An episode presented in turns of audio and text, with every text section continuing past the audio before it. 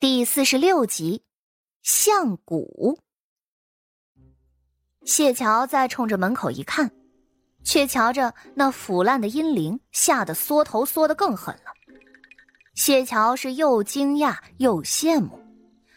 哎呀，若是有朝一日他身上能有大哥这么重的阳气，那得有多好啊！只是一句话就能把阴灵吓得直哆嗦，真是太厉害了。谢桥的眼里都闪放过了几分星光，扭过了头。这井挖了一个时辰就停了，因为谢桥是算着时辰的，他让谢平岗明日这个时候再来。可是谢平岗人是走了，他带来的阴魂却不肯动了。谢桥见过的阴灵也不止他一个，害怕倒是不害怕的，可就是这魂儿有点烂了，长得不太好看。多看上一眼都觉得胃脏在翻涌。按理说，灵体的模样取决于死前的最后一刻，但是这位，那阴魂飘到了谢桥的屋子门口。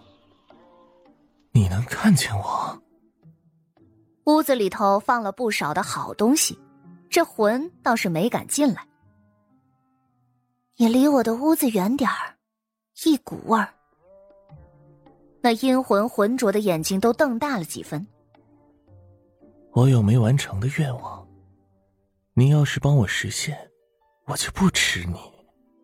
哼！谢桥冷冷一笑，然后从怀里头抽出了一个金色的木柄龙头法鞭，看着更像是一根绳子，啪的一声，突然就抽过去了。瞬间，那阴魂身上呲啦就冒着青烟。疼得瑟瑟发抖。第一次来的都不懂事儿，总是要吃点苦头才能学乖一点儿。谢桥低声委屈了一句：“动手很累的，这些鬼就不能礼貌点吗？”那魂反应也很快，吃痛之后，他竟然连忙抱头蹲下，大喊了一声：“大大仙饶命！我有银子，都给您。”谢桥微微点头，慢条斯理的问道：“你有什么愿望啊？只要不是杀人放火的，说吧。”说罢，谢桥就将小鞭子收起来，往那椅子上一坐，洗耳恭听。这魂长得实在是太丑了，此刻他也不敢起身。我的愿望。小魂的声音有些飘渺。一开口，他自己都愣了愣。他的愿望是什么呢？其实他也不清楚，只是他死都死了，如今好不容易遇见一个能看见他的人，自然要满足一下他的遗憾。可是他的遗憾太多了。他年纪轻轻就丧了命，死的还这么惨，也没能娶个媳妇儿生个孩子。生前他只顾着攒银子。也没去吃些好东西，这匆匆二十多年，竟然就像是白活了一样。这么一想，阴魂就哭丧着一张脸。谢桥也不着急，你好好想想，下葬五两，风水宝地要贵一点最低二十两起步。想要符纸阵法，更要加钱，物件的价格五十两起步。上不封顶，样式可选。阴魂闻言，愣愣的抬起头来。这么贵，物物件是什么？物件嘛。谢桥从他的小筐里头掏了掏，掏出了一个巴掌大小的木头人儿。那，就这个，你喜欢什么样的，就可以雕刻成什么样的。房子、人，都能雕，只不过这是定制品，价格昂贵。阴魂的眼睛盯着谢桥手里头的木头人儿，那上头雕刻着的是个仙女儿一般的姑娘，仙媚飘飘，玉颜姿容，好看极了。阴魂有些惊喜：“你，你要烧给我？”哼。谢桥悠悠的笑了笑，行啊，就是看你能不能买得起。这种要多少银子？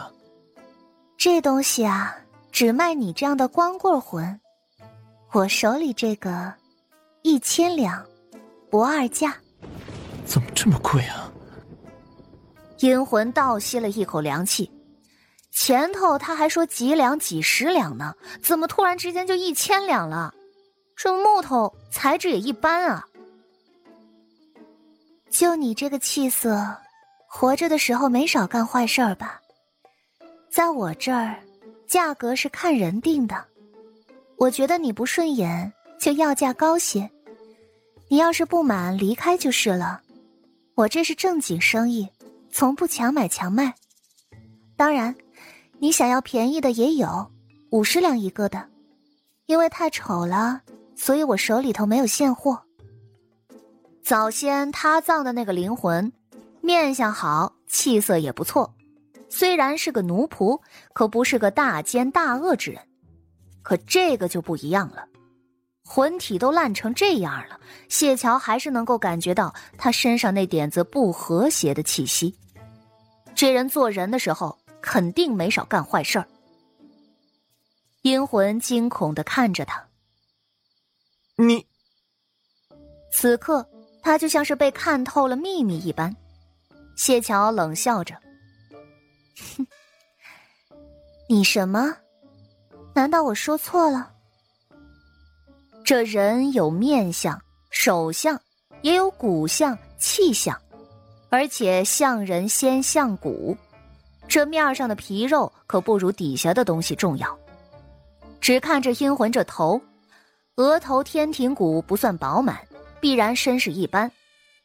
后脑的枕骨本有十八种贵相，但是此人粗平普通，竟然一样都不占。那便是命中福运不足了。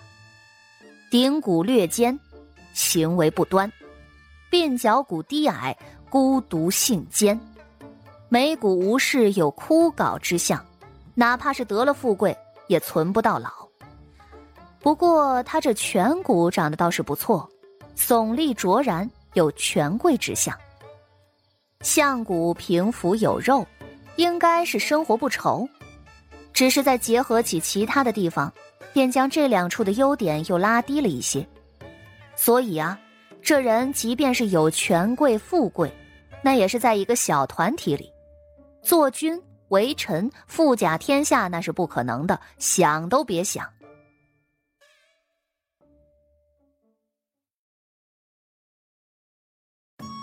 本集就播讲到，感谢您的收听。去运用商店下载 Patreon 运用城市。在首页搜索海量有声书，或点击下方链接听更多小说等内容。